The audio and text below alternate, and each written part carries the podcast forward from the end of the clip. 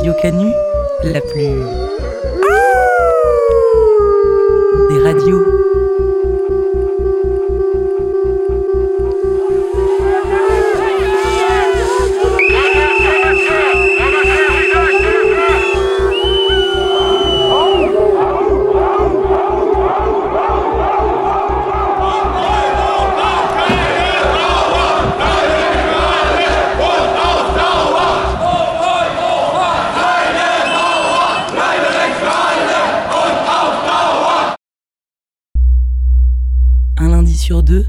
18 à 19h, le chant des meutes.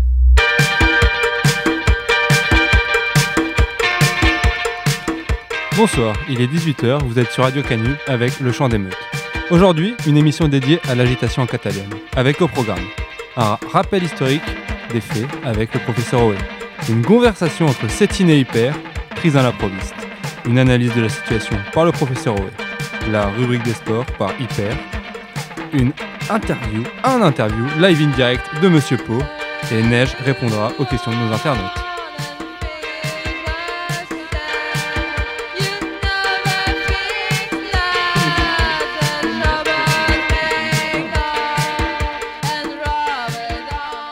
Cela fait quelque temps déjà qu'une partie des représentants politiques catalans, appuyés par une partie de la population catalane, lorgne du côté de l'indépendance. Mais ces dernières semaines, l'histoire s'est accélérée, voire emballée. Référendum sur l'autodétermination jugé illégal, violences policières, grève générale, manifestations monstres pour et contre l'indépendance, intervention du roi. La séparation entre Madrid et Barcelone semble être consumée et l'indépendantisme embrase la société espagnole, mêlant revendications politiques, conflits sociaux et nationalisme. Tentative de décryptage.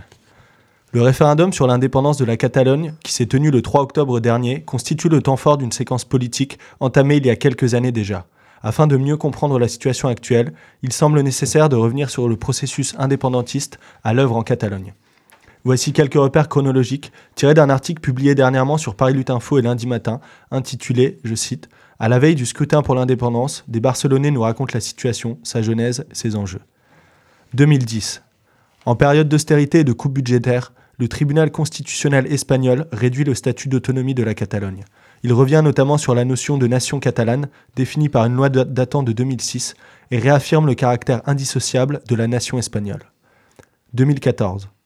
Une demande de référendum sur l'indépendance est faite au gouvernement espagnol par le gouvernement catalan. Le gouvernement espagnol refuse, mais une, une consultation est tout de même organisée en Catalogne. Environ 2 300 000 personnes participent à la consultation, sur un total d'environ 7 430 7 433 000 votants potentiels. Le oui l'emporte à 80%. Cette consultation est déclarée nulle par le tribunal constitutionnel espagnol. 2015. Des élections anticipées sont convoquées par le gouvernement catalan. À cette occasion, les partis indépendantistes forment une coalition intitulée Runds Pelsi. Cette coalition regroupe des partis de droite comme de gauche. Ils considèrent ce vote comme plébiscitaire et s'engagent à déclarer l'indépendance de la Catalogne s'ils obtiennent la majorité absolue. Seul le CUP, parti indépendantiste qui se définit comme anticapitaliste, socialiste et féministe, ne se joint pas à cette coalition. Mais il reconnaît la valeur plébiscitaire du vote. Ces deux, candidatures, le CUP et, et Pelsi, obtiennent à elles deux la majorité, faisant du courant indépendantiste la force politique la plus importante du gouvernement catalan. Mais la majorité absolue n'est pas atteinte et l'indépendance ne peut donc être déclarée. Septembre 2017. Le par- Parlement de Catalogne adopte la loi sur le référendum d'indépendance. Celui-ci prévoit, en cas de victoire du oui, la mise en place effective d'une indépendance, à travers notamment la modification des statuts juridiques de la région. Ces mesures sont immédiatement suspendues par le tribunal constitutionnel espagnol. Le gouvernement catalan déclare qu'il ne reconnaît pas cette suspension et poursuit la préparation du référendum. En réponse, le gouvernement espagnol mène une, campagne répressive contre les structures de l'in- l'indépendance catalane. Fouille des imprimeries suspectées de fabriquer le matériel pour le référendum et des locaux des partis indépendantistes. Interdiction de tout soutien public au référendum. Arrestation des personnes qui créent des copies de la page web officielle qui est elle-même censurée. Prise de contrôle des comptes bancaires du gouvernement catalan. Tentative de prise de contrôle des Mossos d'Esquadra, la police autonome catalane. Réquisition de tout le matériel destiné au référendum. Convocation de tous les maires qui ont signé le, ma- le manifeste de soutien au référendum, ce qui représente 75% des maires catalans. Arrestation et inculpation des hauts fonctionnaires du ministère de l'économie catalane et de personnalités de collectifs citoyens promoteurs du référendum. 1er octobre 2017. Malgré la pression du gouvernement espagnol, le référendum a tout de même lieu. L'État espagnol, sceptique quant à la fidélité des Mossos d'Esquadra à son égard, déploie environ 6000 membres de la Guardia Civile et autres polices anti-émeutes dans la ville de Barcelone. Faute d'hébergement suffisant et devant l'hostilité de la population locale, ceux-ci sont logés dans des paquebots dans le port de Barcelone. L'ambiance est électrique. Dès les premières heures du jour, des milliers d'individus se massent devant les bureaux de vote afin de les protéger de toute intrusion policière. Toute la journée, population et forces de l'ordre s'opposent. Les premiers tentent de saisir le matériel et fermer les bureaux de vote, tandis que les seconds protègent ces lieux par tous les moyens, de l'opposition non violente aux affrontements, en passant par le sabotage des véhicules. L'État espagnol tente d'empêcher par la force la tenue du vote, l'effet saisissant et la répression particulièrement dure. Environ 800 personnes ont été reçues dans les hôpitaux catalans au cours de, de la journée pour des blessures ou des troubles dus à l'intervention de la police, dont deux grièvement atteints. Les forces de l'ordre ont notamment fait usage de lanceurs de balles de défense, alors que ceux-ci ont été interdits par les autorités catalanes. Au total, 42,38% des votants inscrits sur les listes électorales qui ont participé au vote, et c'est le oui qui l'a emporté à 90,18%. Cette victoire du oui en faveur de l'indépendance est à relativiser, compte tenu du fait que la forte répression a sans doute empêché un certain nombre d'individus de participer au vote et que les partisans du non avaient annoncé le boycott de ces élections. 3 octobre 2017. En réponse à l'action répressive de l'État espagnol, le jour du référendum, une journée de grève générale est organisée en Catalogne. L'ensemble de la région est paralysé et environ 700 000 personnes défilent à Barcelone contre la répression d'État. 8 octobre 2017. Des centaines de milliers de personnes défilent en Espagne et notamment à Barcelone contre l'indépendance de la Catalogne et pour l'unité du pays. D'une manière générale, depuis la tenue du référendum, les interventions politiques se sont multipliées, le gouvernement espagnol, emmené par le très conservateur Parti populaire et dirigé par Mariano Rajoy, ne reconnaît ni la légalité ni la légitimité du référendum catalan. Il se dit prêt à mettre la région sous tutelle et à suspendre tous les pouvoirs du gouvernement catalan. Le roi d'Espagne, Felipe VI, considère également comme illégale l'indépendance de la région et évoque, je cite, une conduite irresponsable de la part des dirigeants catalans. Enfin, l'Union européenne a annoncé qu'elle ne reconnaîtrait pas une nation catalane indépendante. En face, le gouvernement catalan, emmené par le très libéral et indépendantiste Charles Puigdemont, membre du Parti démocrate catalan, conforté par le succès du oui au référendum, continue d'évoquer la légitimité de l'indépendance de la Catalogne. Mais face à la pression nationale et internationale, il annonce, lors d'une allocation au Parlement, suspendre l'indépendance dans, l'attente d'un dialogue avec le gouvernement espagnol.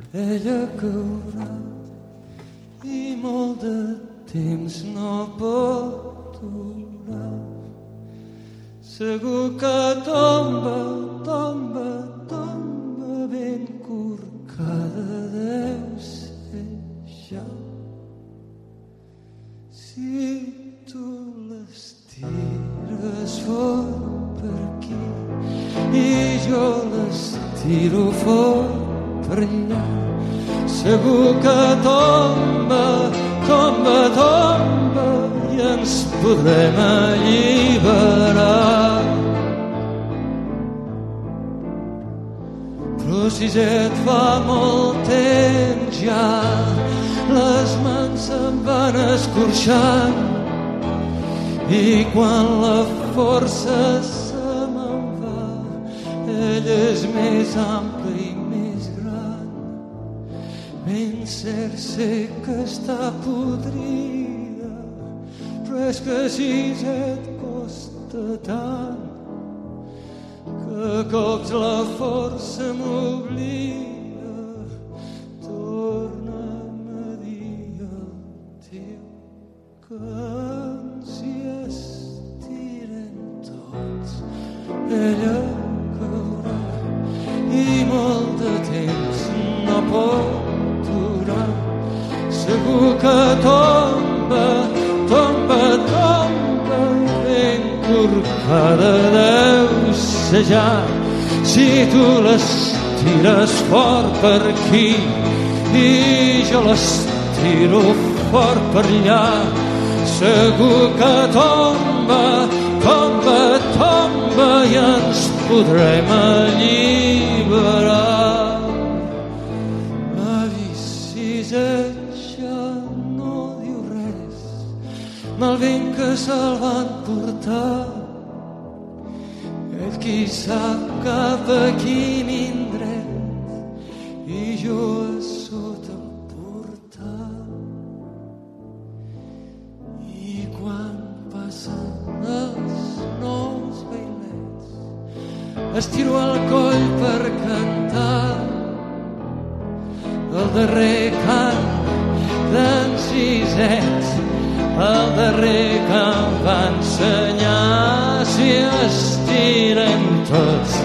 ella caurà i molt de temps no pot durar. Segur que tomba tomba, tomba ben corcada deu ser ja. Si tu l'estires fort per aquí i jo l'estiro fort per allà segur que tomba tomba, tomba Alima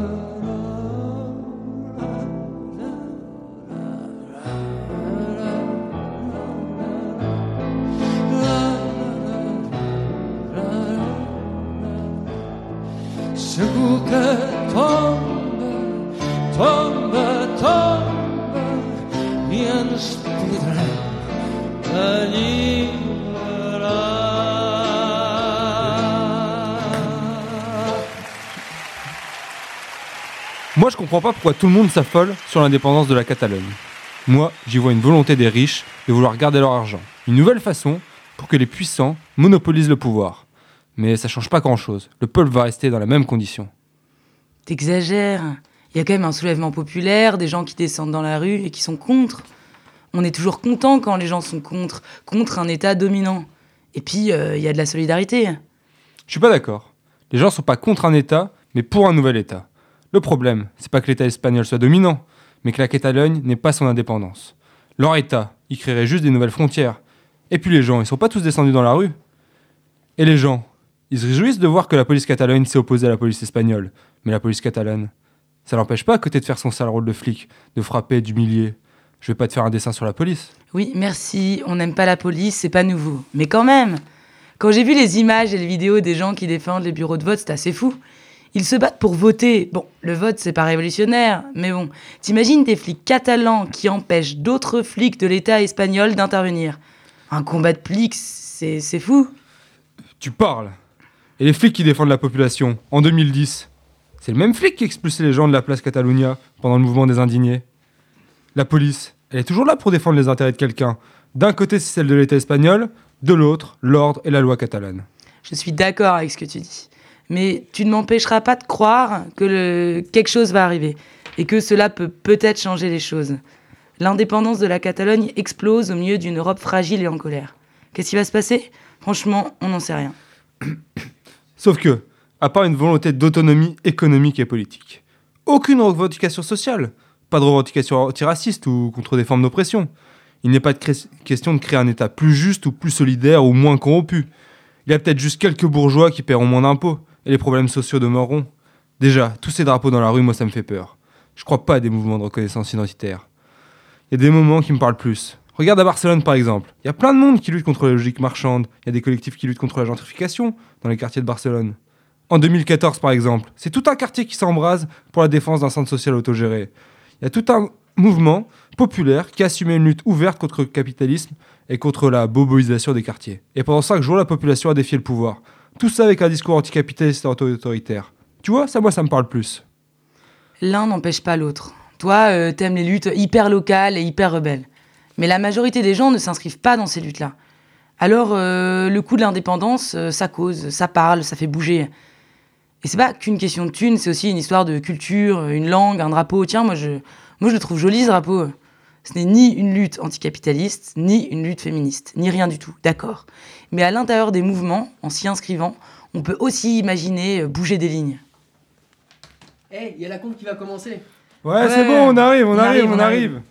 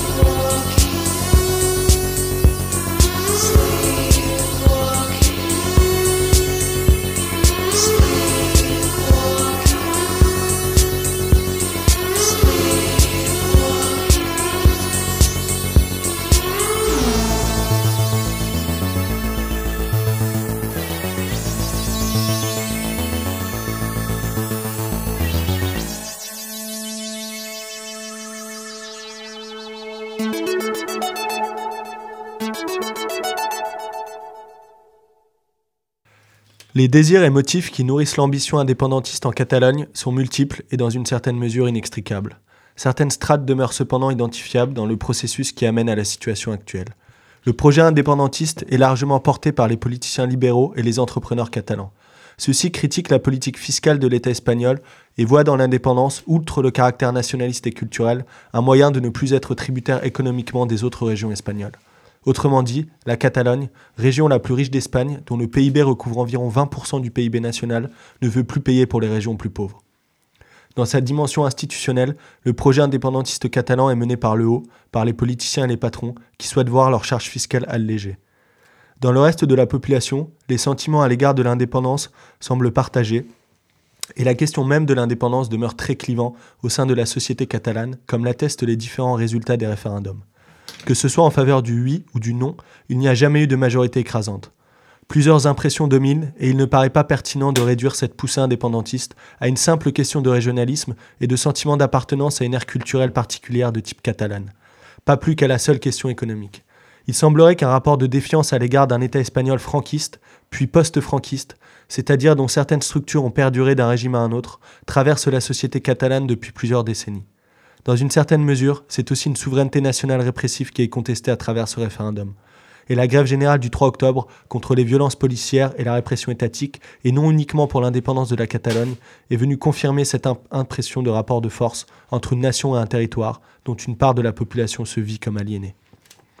De l'autre côté, défendre l'unité espagnole, c'est défendre un État-nation souverain qui s'est construit par la force en écrasant les particularismes régionaux. Un État monarchique dont la figure du roi incarne l'unité un État qui se proclame, indivisible et met tout en œuvre pour le rester. Extrait de l'heure espagnole, article tiré du troisième numéro de la revue Os Cangaceros, publié en juin 1987. Les Espagnols se sont forgés au cours des siècles une solide tradition anticapitaliste et tiennent encore aujourd'hui en horreur ce qui va avec le capitalisme, bureaucratisation et hiérarchisation. Avec l'entrée de l'Espagne dans la CEE, e, ancêtre de l'Union européenne, l'État a dû renforcer son rôle de médiation entre la marchandise et les hommes mais dans ce pays, il ne dispose pas encore complètement du crédit idéologique auprès des pauvres dont il dispose dans les autres démocraties occidentales. L'Espagne de la jeune démocratie est prise dans cette contradiction où l'État doit accentuer son rôle d'unificateur de la société civile tout en se heurtant à une large partie de la population qui reste rétive à ses interventions, qu'elle considère comme des agressions venues de l'extérieur. Le terme économiste de rigueur prend dans ce pays tout son sens social. C'est à la rigueur des occupations policières, quasi militaires, qu'a affaire une population qui ne se reconnaît pas dans ce langage de l'État. Le blackout médiatique organisé en France à propos de ce pays, qui ne tarit pas d'éloges sur la réussite de l'idéal démocratique, tranche singulièrement avec le descanto, le désenchantement, qui règne de l'autre côté des Pyrénées. Si l'entrée dans la CE a été bruyamment saluée dans le reste de l'Europe comme preuve de la maturité démocratique de l'Espagne, pour nombre d'Espagnols, cela a coïncidé avec une aggravation brutale des conditions qui leur sont faites. Dans ce pays, une grande partie des prolétaires reste hostile à la raison d'État. Que ce soit sous Franco ou maintenant, l'État espagnol s'est plus fait connaître aux, citoyens par son hostilité agressive et contraignante que par la civilité démocratique. La brèche creusée entre eux et l'État ne s'est jamais refermée totalement. Fin de citation. Aujourd'hui, il n'y a pas deux blocs homogènes qui s'opposent, une région indépendantiste face à un État-nation souverain. Il y a des rapports de force qui traversent ces deux blocs. L'élite politique et économique catalane et le reste de la population catalane ne sont pas systématiquement mus par les mêmes intérêts. Et si, momentanément, cette lutte entre différentes strates de la société semble effacer derrière l'opposition à un ennemi commun, incarné par la Guardia civile, rien n'indique qu'elle le soit définitivement. Rien ne présuppose que les Mossos d'Esquadra et la jeunesse des quartiers populaires vont désormais marcher main dans la main, ni que les dockers du port de Barcelone vont faire salon avec les patrons des grandes entreprises catalanes. Il n'est pas impossible qu'une fois l'indépendance proclamée, une partie de la population prolonge le processus d'émancipation contre les élites catalanes. Il n'est pas impossible que le rapport de force embrase la Catalogne. A l'inverse, rien ne nous indique que la Catalogne indépendante ne deviendra pas un État-nation souverain structuré autour d'une économie de marché capitaliste avec ses flics, ses juges et ses patrons, garants du bon fonctionnement d'une société de classe.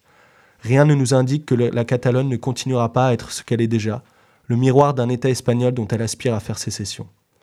L'État est l'intermédiaire entre l'homme et la liberté de l'homme, disait Marx. Les luttes indépendantistes sont d'une manière générale à multiples facettes.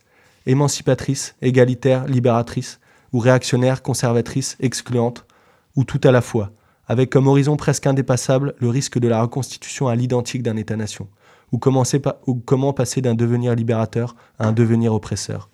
Le peuple en mouvement reste insaisissable, et pour peser sur le cours de l'histoire, il reste à se jeter dans la bataille.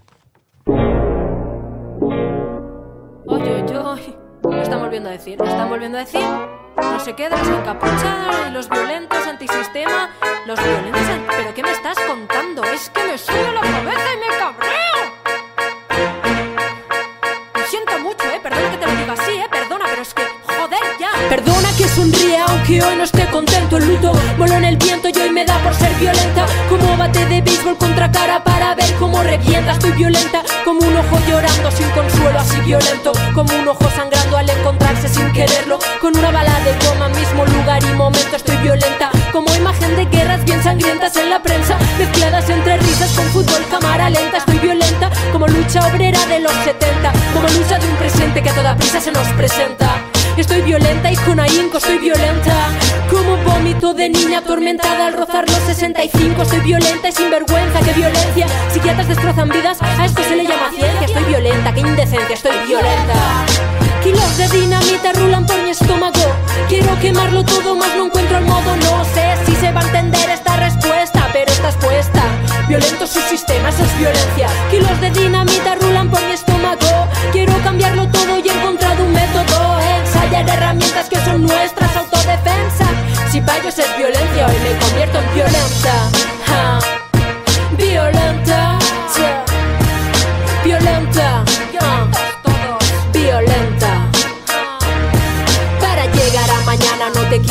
legañas Engañas, ojos que enseñan lo peor de tus medallas. Inyectas nuestras migrañas y publicas que me ensaño. Si te araño, yo me cago en tu calaña. Quiero hacer una lasaña con la sangre de los tuyos. Tus vallas en nuestras calles no nos callan. No sirven para barricarlas, son señales que señalan Al enemigo en su casa, bien tranquilo y protegido Y yo quiero decirle y digo que no estoy muerta. No, y no acepto su castigo. Ni de coña, vamos, ni de coña ¿Quiénes son, ¿Quiénes son los violentos aquí? ¿Qué me estás contando, tío? Je pense à une de mes dernières visites en Catalogne. C'était à Barcelone en 2010 pendant la Coupe du Monde de foot. Le soir de la grande finale, j'étais devant l'écran géant de la place Espagna pour profiter du merveilleux spectacle de la victoire. En vrai, c'était horrible, mais c'est une autre histoire. La veille, il y avait eu de grands rassemblements pro-Catalogne et le lendemain, donc ce soir-là, la victoire de l'Espagne. Et donc une manifestation populaire pour fêter la victoire. D'une certaine manière, une fête d'être espagnol le fameux on a gagné. En quelques heures, et surtout une partie de foot, toute la ville était devenue espagnole, profondément espagnole. On ne dira jamais assez que le foot réunit les gens. Drapeau, hymne, national et compagnie. Je me rappelle avoir été secoué par cette mise en parallèle d'événements si similaires, mais extrêmement différents. Ça me semble encore étrange cette histoire de nationalisme qui s'arrange en fonction des saisons footballistiques. À la lumière des derniers soubresauts de l'histoire catalane, le foot réapparaît. Et sur Internet, les titres s'affolent. Quel avenir pour le Barça en cas d'indépendance de la Catalogne? Football, l'équipe d'Espagne perturbée par la question catalane. Catalogne, le football espagnol à l'épreuve du référendum. Ou encore, une Catalogne indépendante, voici les cinq graves conséquences sur le football espagnol. Entraînant de page en page sur le net, on découvre que c'est une angoisse profonde pour de nombreux Espagnols et Catalans, cette histoire de foot. Si la région catalane venait à être indépendante, l'équipe nationale espagnole serait amputée de six de ses internationaux catalans, les Barcelonais Gérard Piqué, star du Barça, Jordi Alba, Sergio Busquets et Marc Barta, mais aussi le gardien du Real Madrid, Kiko Casillas, et le milieu de terrain Tchèche Fabregas. On ne se rend peut-être pas compte, mais ce serait vraiment terrible pour l'équipe. Ils représentent à eux 6 pas moins de 290 sélections pour 26 buts en sélection, et ces 6 joueurs sont l'espoir de réussite du foot espagnol. La communauté de football espagnol perdrait également son plus beau duel, Real Madrid vs Barcelone. 90 minutes nous conclut ce petit intermède. Attention jeu de mots. La Catalogne va-t-elle ou pas devenir indépendante? Une décision que le Parlement régional ne doit pas prendre à la légère.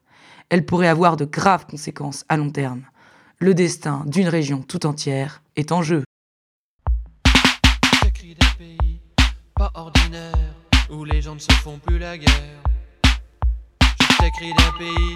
Petit, petit. Je t'écris d'un coin de ma folie. Un pays bien clos, bien vert. Aux pelouses garnies de vieilles pierres. Un pays véritable autarcie. Sans souci d'économanie. Un pays vraiment pas grand. Occupé d'un seul bâtiment.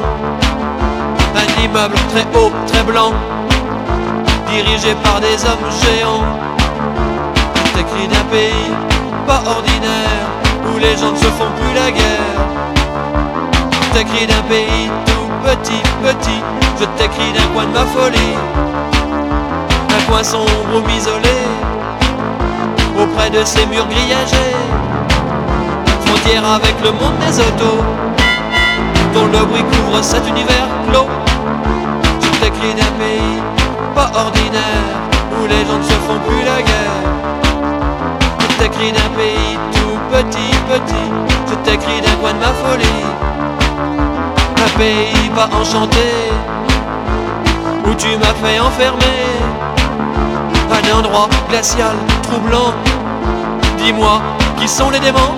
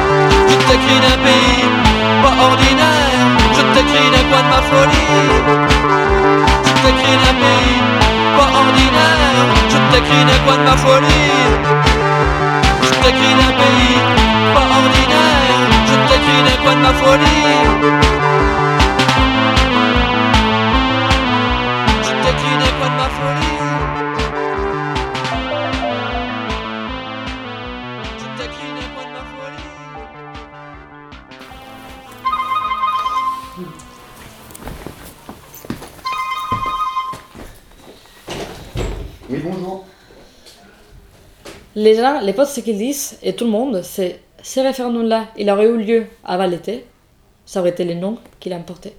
Juste Madrid, il a vraiment très mal joué les, les cartes. Mais, mais avant avoir l'idée de présenter un référendum, c'est qu'il voulait la Catalogne où la plus grande partie des, des gens, c'était réformer le statut d'autonomie. Euh, continuer à faire partie de l'Espagne, mais avec un statut, spécial auquel elle bénéficie déjà, mais l'élargir parce que ça a été raccourci euh, par les BP depuis quelques années, tu vois, ils sont élevés à tel point, tel point, tel point. Euh, le Parti populaire, il a dit non, euh, on ne veut même pas entendre parler. Alors c'est eux-mêmes qui ont créé euh, cette un peu folie autour de l'indépendance et que les référendums, tu vois, euh, se euh, donnent, euh, donnent euh, les oui à l'indépendance.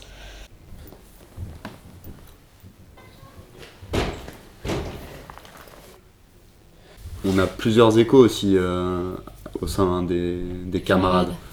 Moi, je pense que c'est bien de rappeler aussi la diversité des positions par rapport à ça. J'ai l'impression qu'il y a une école anarchiste euh, euh,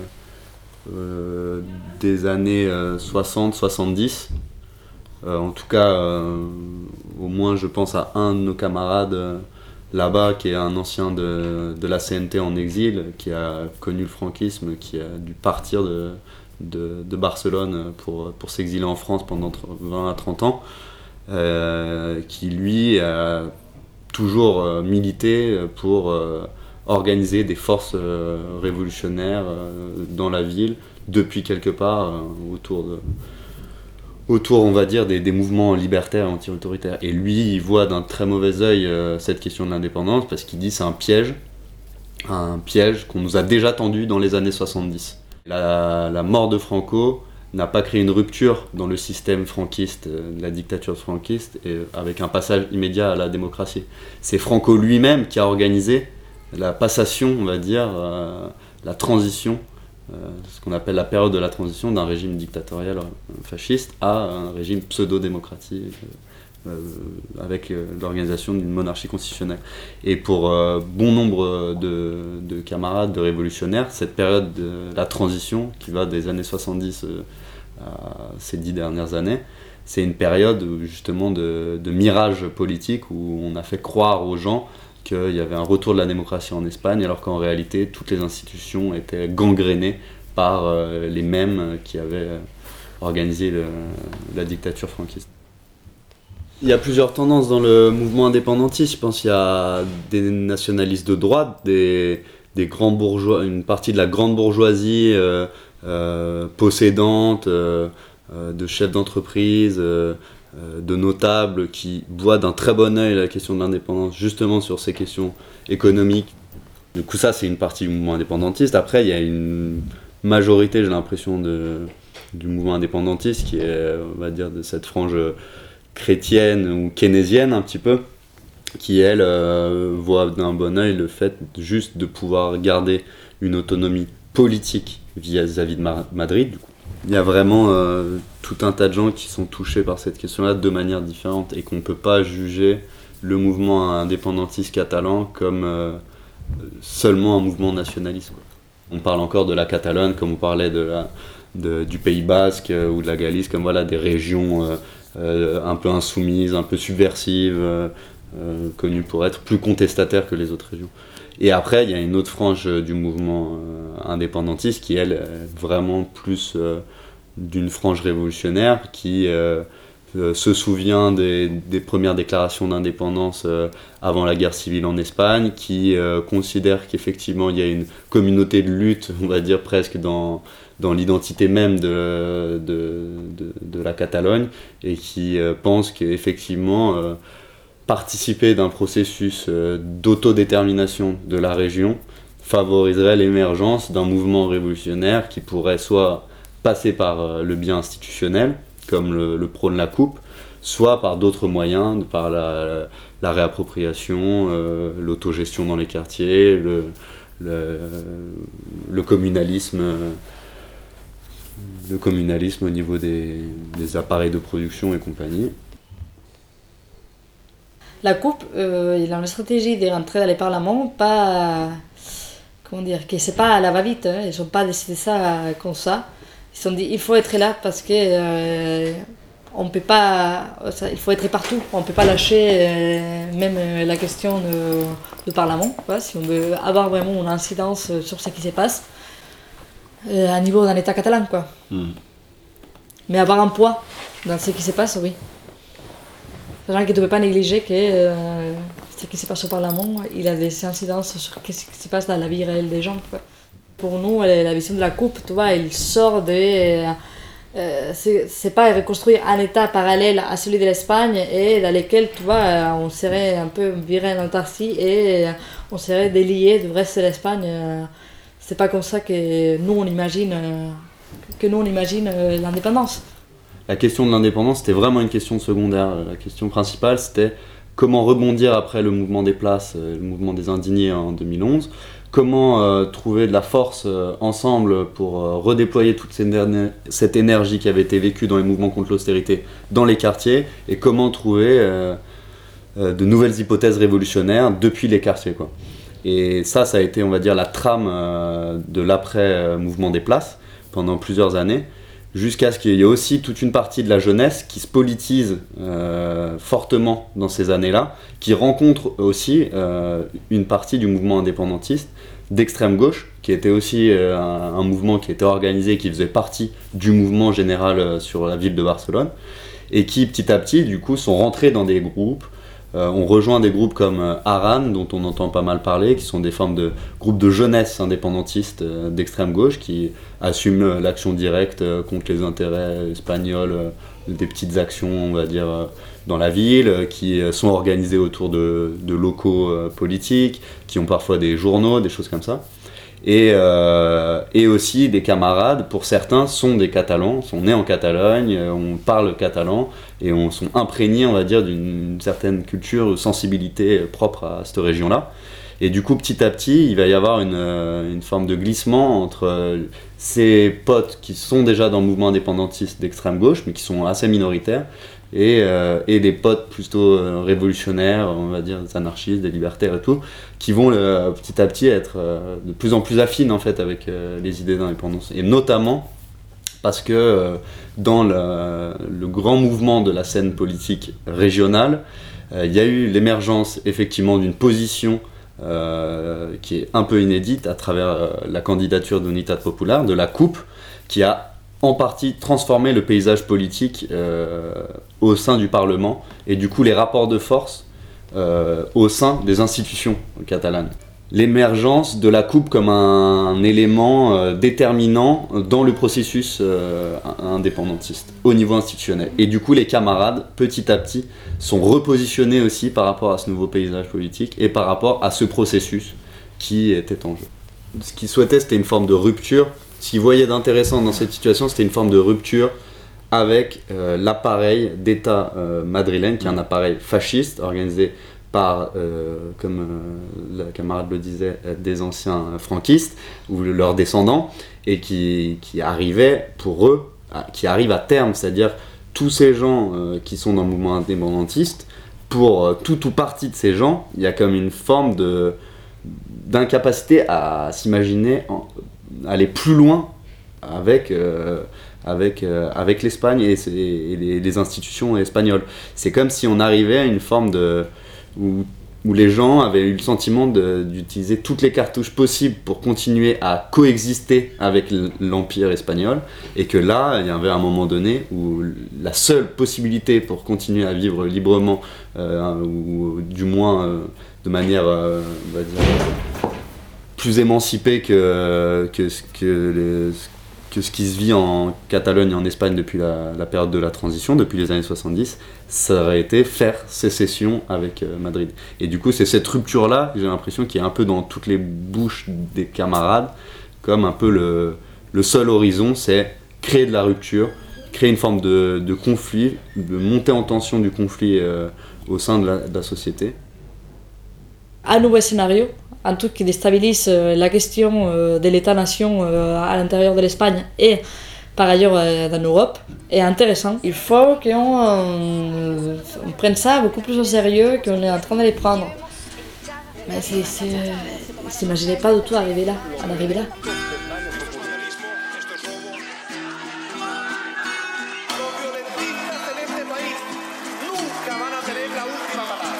No me hablen de violencia, como si no la conociera, como si su existencia fuera una experiencia nueva, como si fuera una mera situación puntual de ahora y no supiera cómo es que operas en toda la historia. Vivimos en un modelo más violento que cualquier protesta directa, revuelto, manifestación del pueblo. Podemos verlo, vivirlo y sentirlo.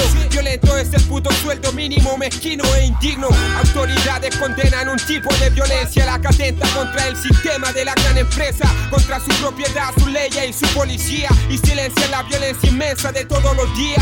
Los constantes allanamientos con armas de guerra al pueblo mapuche que sigue resistiendo por su tierra. Los perdigones, maricones y amenaza que los niños sufren cuando hay invasión en su propia casa. Violentas en la venta de tus derechos y de hecho es un robo el cobro en educación, salud y techo. Violentos el apropiamiento empresarial de todos los bosques, los mares y el hábitat que van a devastar. Pero eso no sale en la prensa, que trenza mensaje con eficiencia para vencer la resistencia. Es que su estado es la violencia organizada de la clase alta contra la que labora por casi nada. ¿Y dónde empieza la violencia? Empieza desde que nacemos en estos guetos de impotencia. En la carencia de toda oportunidad, la violencia de verdad en la ciudad de la opulencia. ¿Y dónde empieza la violencia?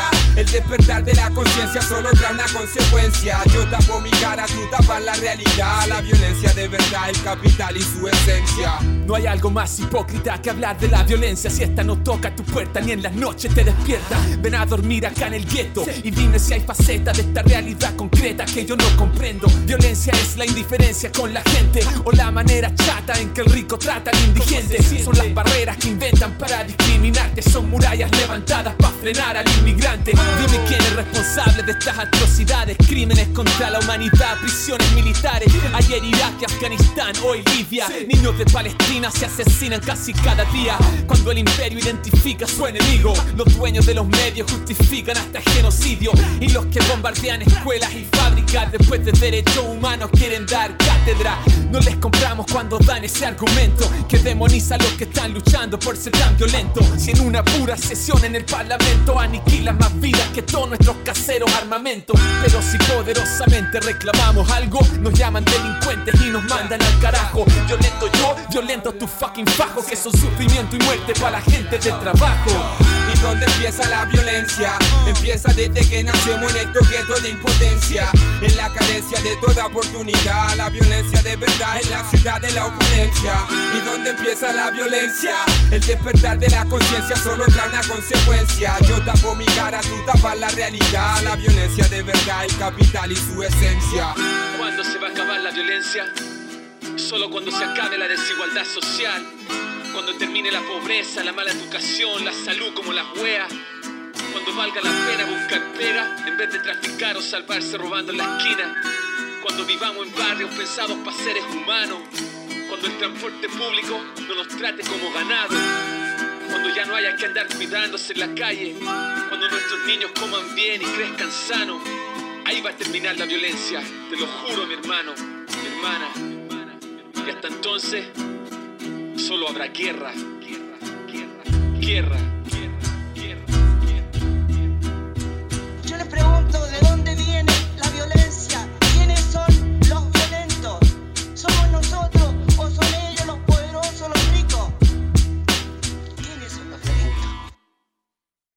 Comment le gouvernement espagnol répond-il à la menace des indépendantistes catalans? Le gouvernement espagnol a décidé d'activer pour la première fois l'article 155 de la Constitution espagnole afin de retirer son autonomie à la Catalogne. On dit que c'est une mise sous tutelle. Elle sera votée le vendredi 27 octobre. Si elle est adoptée, elle pourra avoir une durée maximale de six mois, au cours desquels devront être organisées de nouvelles élections régionales. C'est quoi une mise sous tutelle? Une mise sous tutelle, ça veut dire que les différents ministères espagnols prennent le contrôle des institutions catalanes. D'abord en limitant le pouvoir du Parlement catalan. Ensuite en prenant le contrôle direct des Mossos d'Esquadra. Les Mossos d'Esquadra, c'est la police régionale, c'est ça? Oui, c'est ça. La police catalane est plutôt du côté des indépendantistes. D'ailleurs, son chef est actuellement mis en examen pour sédition. Il devrait être destitué. En cas de besoin, le ministère de l'Intérieur pourra substituer les Mossos d'Esquadra par des effectifs des forces et corps de sécurité de l'État. Le ministère des Finances, lui, il surveillera qu'aucun fonds public ne sera utilisé pour servir la cause séparatiste. Enfin, le gouvernement va prendre le contrôle des médias publics. pour assurer la transmission d'une information véridique, objective et équilibrée. Tous les médias publics? Et il semblerait, oui. C'est-à-dire euh, cinq chaînes de télé, quatre radios et l'agence de presse. Le pouvoir central considère que les médias catalans, et plus particulièrement la chaîne TV3, une des plus regardées de Catalogne, sont les porte-voix de l'indépendantisme. TV3 a été créée en 1983. Elle a joué un rôle important dans la récupération de la langue catalane. Avant sa création, il n'y avait pas de films ou de divertissements ou même d'informations en catalan, alors que les gens parlaient cette langue entre eux. TV3 a également largement participé à la diffusion d'une culture de masse en catalan. C'est sur cette chaîne que les Catalans ont pu, pour la première fois, voir des séries américaines, des dessins animés ou des mangas doublés en catalan. TV3 est donc accusé de soutenir les thèses indépendantistes et donc de ne plus délivrer des informations fiables et objectives. Mais d'ailleurs, le directeur de TV3 n'est-il pas lui-même sympathisant des indépendantistes? Si, si, c'est même plus que ça. Vicente Sanchez est un militant affiché de l'indépendance. Il a été nommé par une commission qui dépend du Parlement catalan. D'ailleurs, Madrid se réserve le droit de le destituer. Mais le directeur de la télévision publique espagnole est lui-même très lié au Parti populaire de Mariano Rajoy. Il semble que les différents directeurs de médias censés être objectifs soient en fait bien souvent des proches du pouvoir en place. Quoi qu'il en soit, pour certains, les médias catalans défendent les intérêts de la Catalogne, et pour d'autres, ces médias sont beaucoup trop politisés et partiaux. Les salariés des médias publics catalans ont-ils réagi à cette menace de mise sous tutelle? Il y a une levée de bouclier, oui. La plupart dénoncent une atteinte à la démocratie, une violation du droit à l'information, un retour en arrière de la liberté d'expression et d'information. TV3 a d'ores et déjà refusé de reconnaître les nouvelles autorités de Madrid. La chaîne a annoncé des actions de résistance contre une intervention des autorités centrales et reçu le soutien de la Fédération européenne des journalistes qui condamne toute prise de contrôle des autorités publiques.